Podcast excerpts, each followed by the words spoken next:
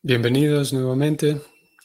Continuamos con la lectura del Bhagavatam en el canto primero, capítulo 16, texto 8. Om Namo Bhagavate Vasudevaya.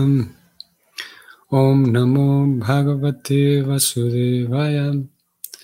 Om Namo Bhagavate Vasudevaya.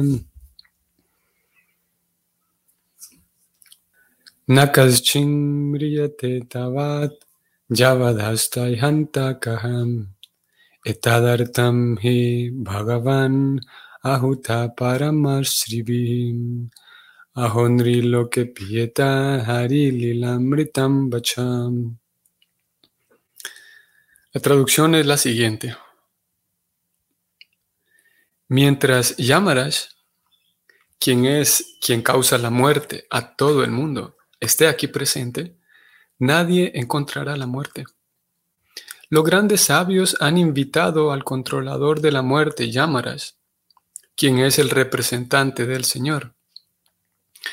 Los seres vivientes que están bajo su control deben beneficiarse oyendo el inmortal néctar en la forma de esta narración acerca de los pasatiempos trascendentales del Señor.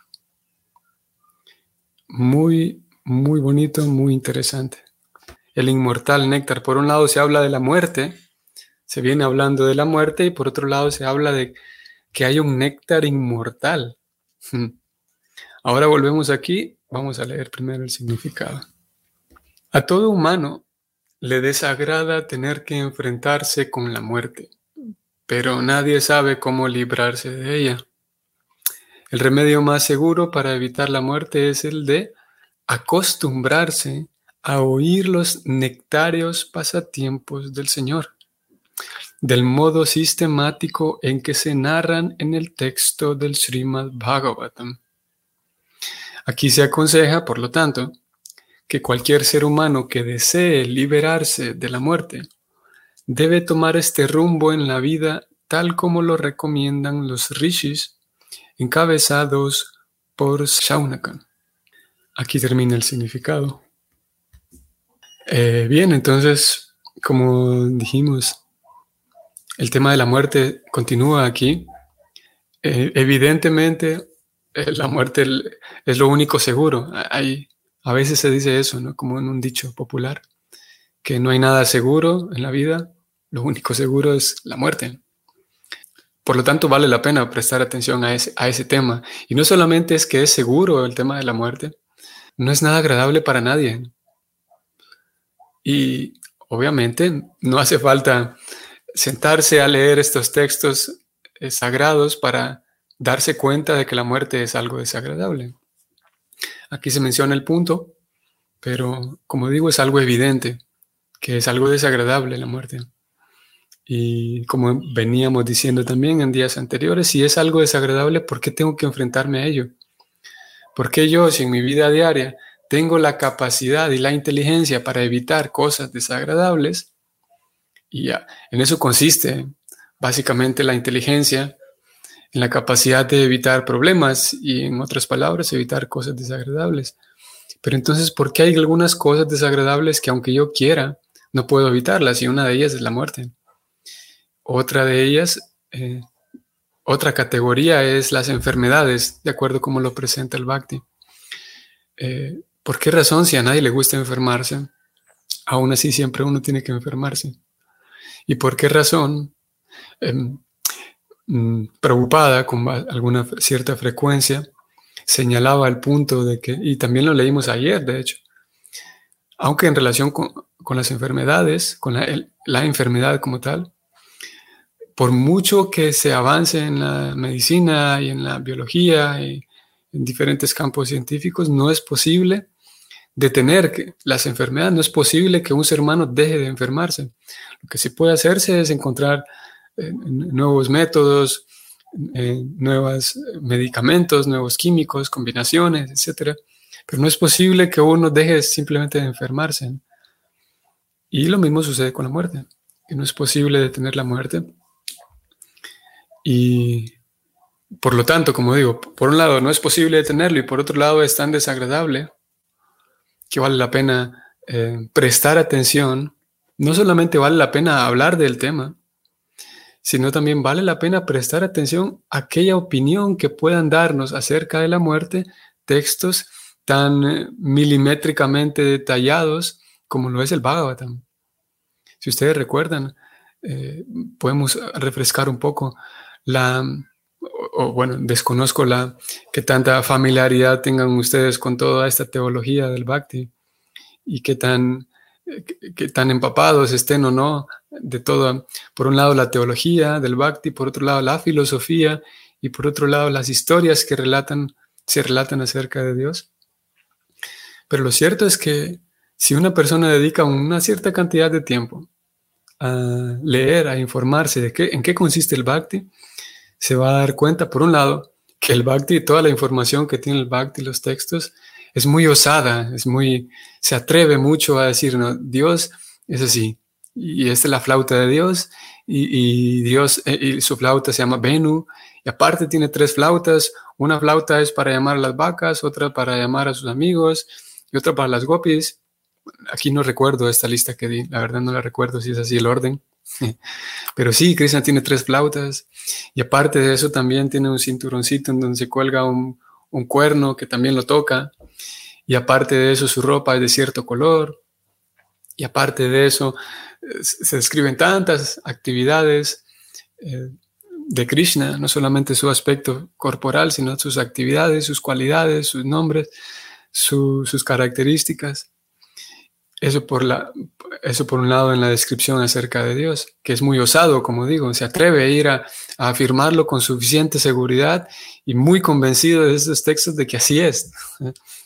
Mientras que por otro lado también hay una información muy detallada y muy certera acerca del el proceso interno del estudiante que se atreve a poner en práctica todo lo recomendado. Y es aquí donde se pone interesante el asunto. No digo que lo anterior no sea interesante, de hecho lo es, todo lo que tiene que ver con Krishna directamente. Pero esta segunda eh, eh, división del conocimiento que presentan los Vedas es muy interesante en el sentido de que es, podemos palparlo de manera práctica.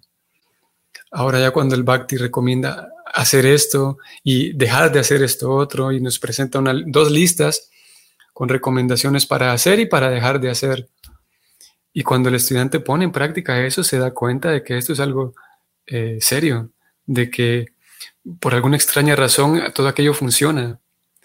Y no solamente todo aquello funciona, que, que eso ya es interesante, sino que curiosamente el poner en práctica esas recomendaciones, las positivas y las negativas, en el sentido de las que hay que hacer y las que hay que evitar, curiosamente se experimenta un cierto tipo de felicidad distinto. Y como digo, eh, y ahí depende de cada persona si está dispuesta a abrir el frasco de miel y probar la miel. Pero si alguien se atreve a ello, se dará cuenta de que hay una felicidad distinta. Y es curioso porque puede encontrar cierto tipo de felicidad haciendo cosas muy simples, como cocinando y ofreciéndole ese alimento a Krishna, comiendo esos alimentos, como leyendo un libro. En actividades muy, muy simples uno puede encontrar una satisfacción de un sabor diferente. No es necesario que uno se eh, exponga a actividades eh, muy fuera de lo común, en el sentido así muy extravagantes, o, actividades que sean catalogadas extremas, por ejemplo, un deporte extremo para poder sentir esta sensación.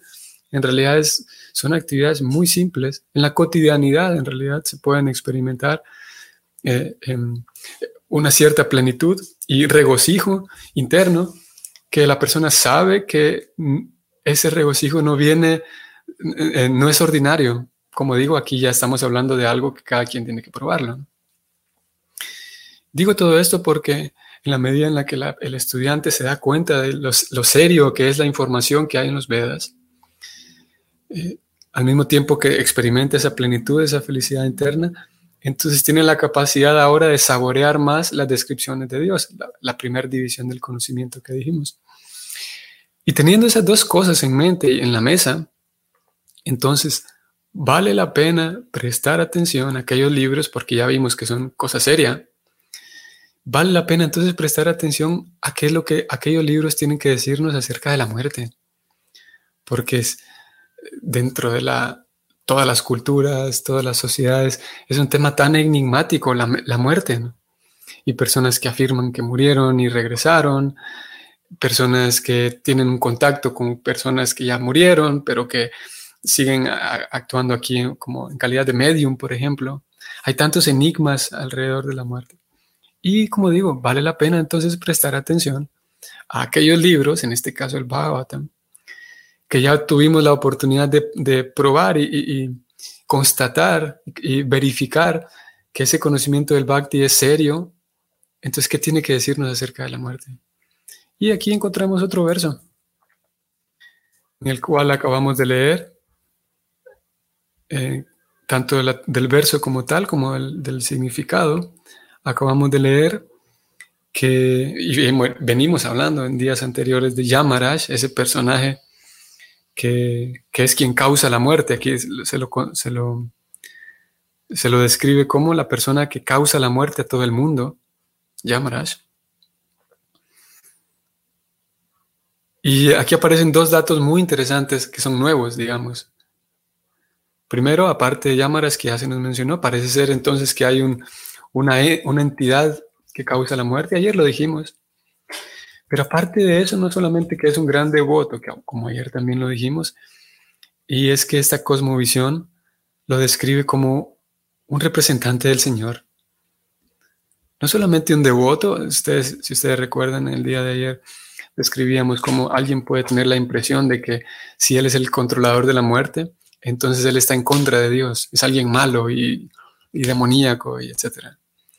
Pero ayer decíamos que es un devoto, pero no solamente eso, sino que ahora el, el, Bhagavatam nos regala esta otra, este otro detalle de que es un representante del Señor. No solamente de que es un devoto, sino en otras palabras, Dios, el Señor Supremo, lo ha designado para esa labor. Es un representante de Dios.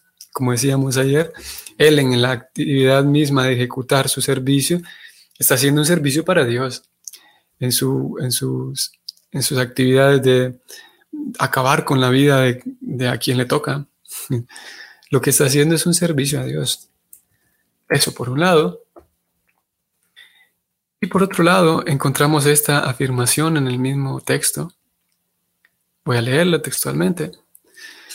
Los seres vivientes que están bajo su control, o sea, bajo el control de Yamaraj, deben beneficiarse oyendo el inmortal néctar en la forma de esta narración acerca de los pasatiempos trascendentales del Señor. O sea, aquí se da la clave, aquí ya es de manera explícita y directa mm, la, la opinión y la sugerencia del Bhagavatam. La sugerencia es que si alguien está interesado en, conocer más de cerca por el ser como tal, conocer más de cerca el alma, se dará cuenta que el alma es inmortal y que por lo tanto para poder regresar a su estado natural, digamos, a su estado original, su estado natural de inmortalidad, o sea, regresar a casa, lo, que, lo único que tiene que hacer, de acuerdo con el Bhagavatam, es simplemente oír el inmortal néctar. Como decíamos, parece ser que hay ese inmortal néctar para quienes estén interesados en, la inmortalidad. Hay ese inmortal néctar que sin, sin rodeos, sin andar complicando el asunto de manera directa y clara, el Bhagavatam dice cuál es ese inmortal néctar. Es la forma de esta narración de los pasatiempos de Dios. O sea, escuchar las historias de Dios que están contenidas en esta narración, en este libro llamado Bhagavatam.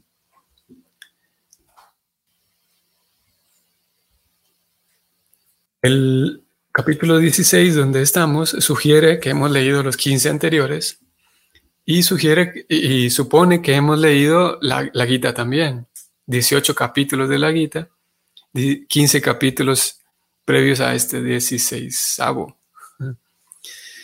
Y principalmente en la Gita, el, segundo capítulo de la Gita, que, en realidad es el primer capítulo que contiene así información eh, ontológica, digamos, acerca del alma, información espiritual, digamos. El primer capítulo de la Gita es como la, como la descripción de la escena, es como para poner en contexto al lector, para que sepa qué está ocurriendo. Y a partir del segundo capítulo comienza en sí la, la instrucción espiritual. Y en ese segundo capítulo, el primer tema del cual se habla es el alma. Es el primer tema, la inmortalidad del alma. Y Krishna le comienza a decir a Arjuna que, mira, Arjuna, el alma nunca muere. El alma nadie la puede ni cortar, ni, ni, ni hackear, por ejemplo. Nadie le puede poner un virus al alma. El alma no necesita actualizarse, no es que se queda obsoleta y hay que conseguirle un Windows nuevo. El alma no se la puede cortar, no se la puede aniquilar, el alma es inmortal. Krishna le dice eso a Arjuna. Como digo, es la primera enseñanza de la Gita. Y por algo es la primera. Es la primera porque en la medida en la que se comprenda ese tema em, inicial y fundamental, en el sentido de que da fundamento a toda la otra comprensión de otros temas espirituales, en la medida en la que se comprenda ese tema del alma, entonces se comprenderá mejor toda la dimensión espiritual, todo lo que tengamos que recibir acerca de información espiritual. Y por lo, por lo tanto, se comprenderá mejor el tema de la muerte, como hoy estamos hablando aquí. En la medida en la que va pasando el tiempo y el estudiante eh, fiel, o es el estudiante que tiene fe, aunque sea poca, pero va ejecutando aquella, mantiene viva la constancia en el bhakti, aunque sea un paso corto pero constante, en esa misma medida, entonces, la persona va, va teniendo más claridad interna de qué es el ser, qué es el alma.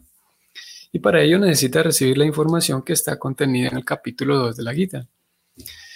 Por lo tanto, si, si mantenemos eso en mente, de que el alma es inmortal, entonces podemos volver al tema de la muerte.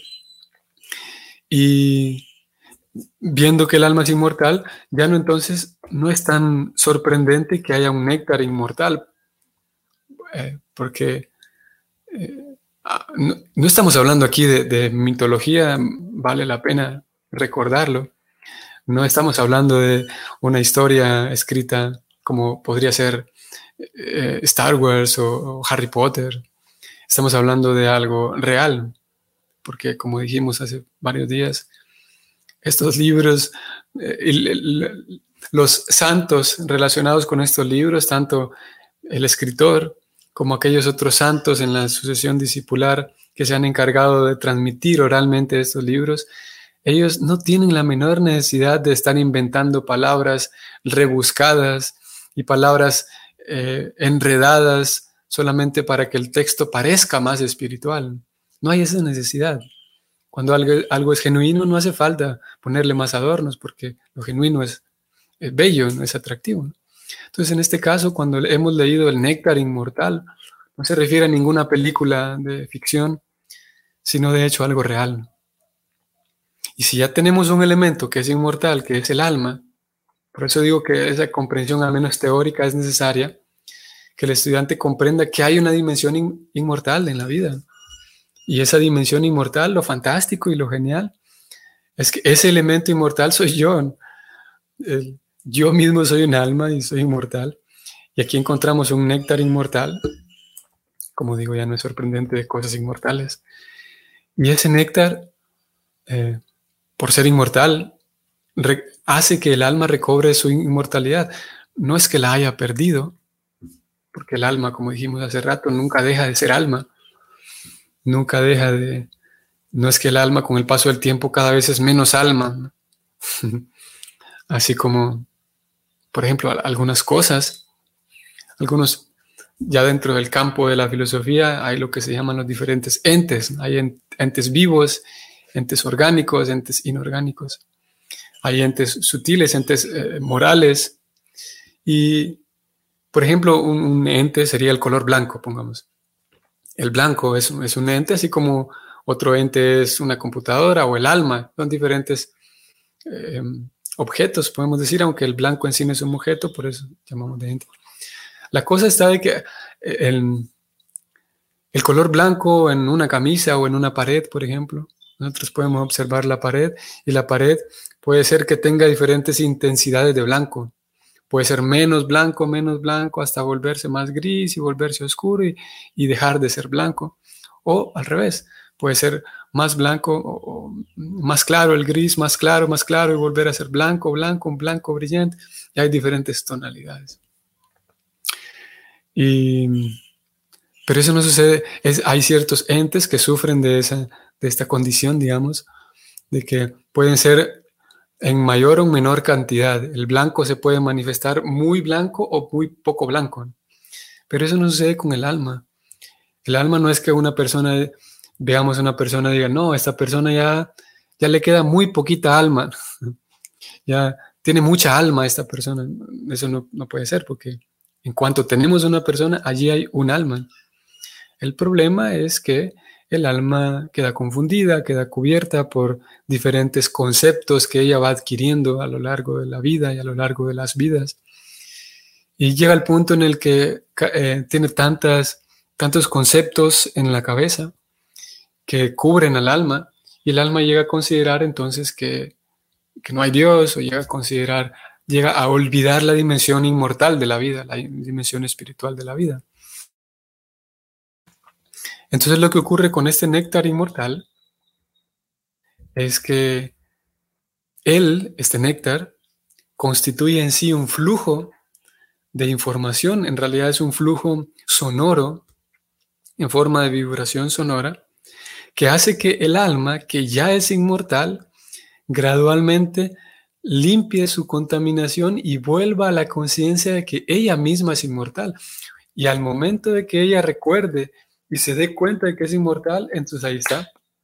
Ya no tiene que morir más, ya no tiene que, que, em, eh, enfrentarse más al concepto errado que se tiene de la muerte.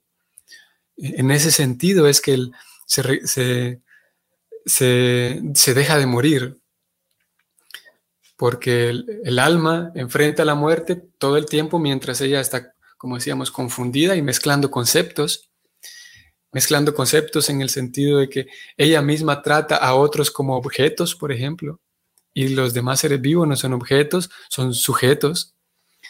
Desde matar a un mosquito, desde comerse a una vaca, desde matar animales, desde ahí estamos, nosotros no, pero un alma puede tratar a otros seres vivos como objetos.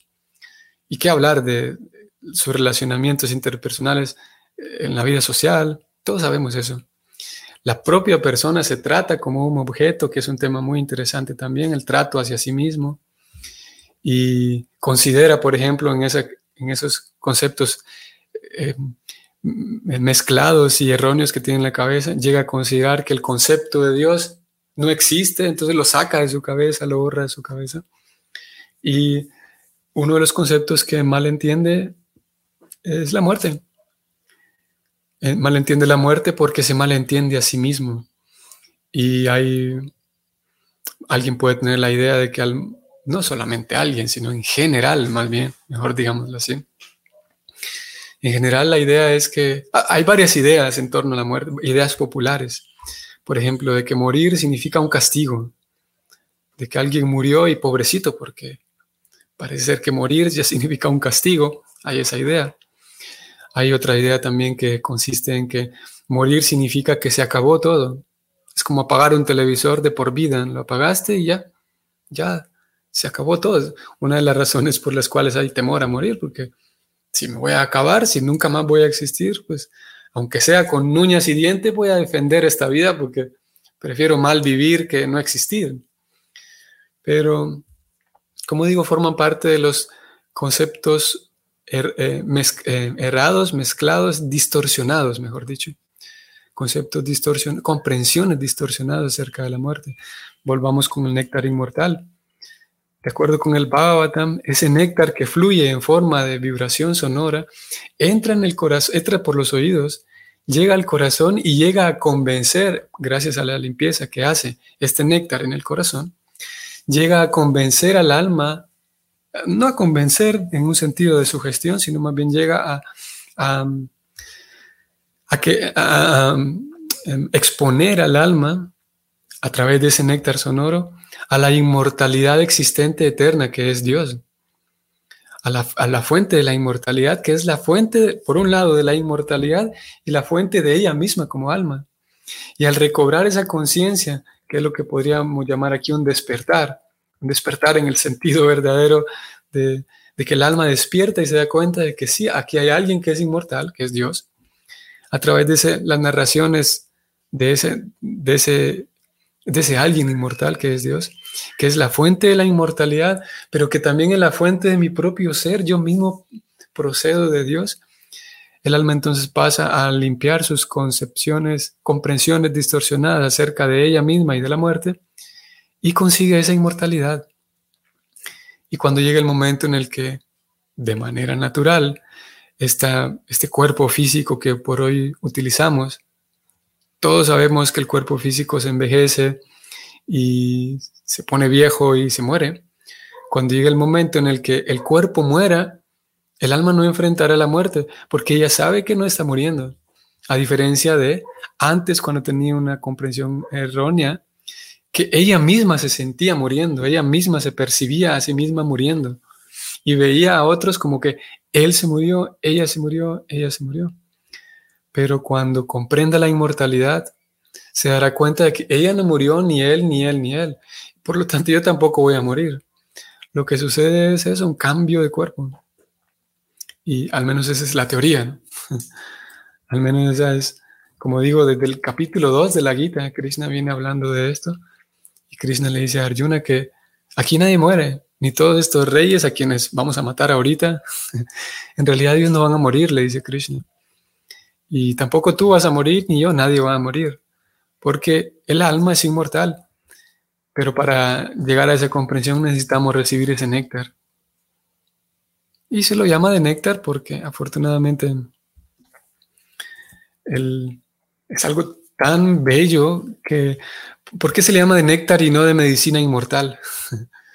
porque esas mismas narraciones con el simple hecho de escuchar esas narraciones, por un lado, específicamente los pasatiempos, las historias acerca de Krishna, pero la filosofía que gira en torno al alma, en torno a Krishna, sucede que felizmente es placentero escucharlo. No es una medicina inmortal que, bueno, voy a volverme inmortal, pero tengo que soportar escuchar toda esta información aburrida. Afortunadamente no es así. Imagínense que en el acto de eh, volverme inmortal, el, acto mismo se vuelve dulce, por eso se llama de néctar. Porque el acto mismo de escuchar las narraciones de los pasatiempos de Krishna, eh, como digo, es atractivo, es simplemente atractivo. Y todo lo que, como digo, todo lo que está relacionado, lo que gira en torno al alma, en torno a Dios, siempre y cuando esa información sea genuina.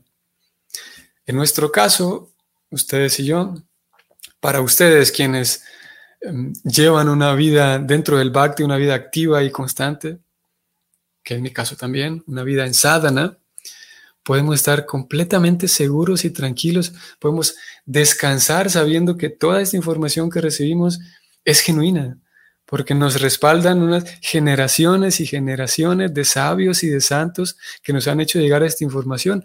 No es una cosa inventada, podemos tener esa descansar en esa idea. No es una sugestión, es algo real y genuino.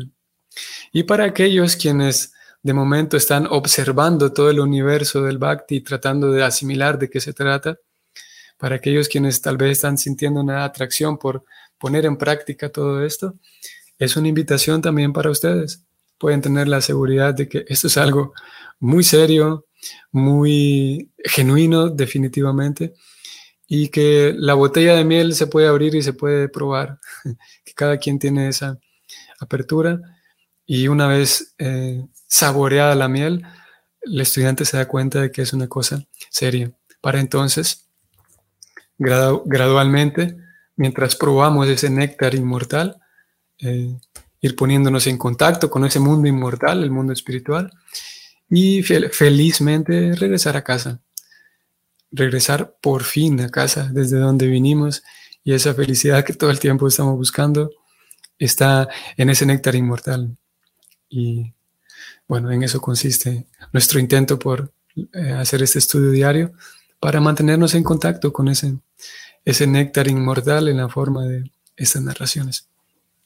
Muy bien, nos detenemos aquí, así que que tengan un bonito día y nos vemos el día de mañana. Hare Krishna.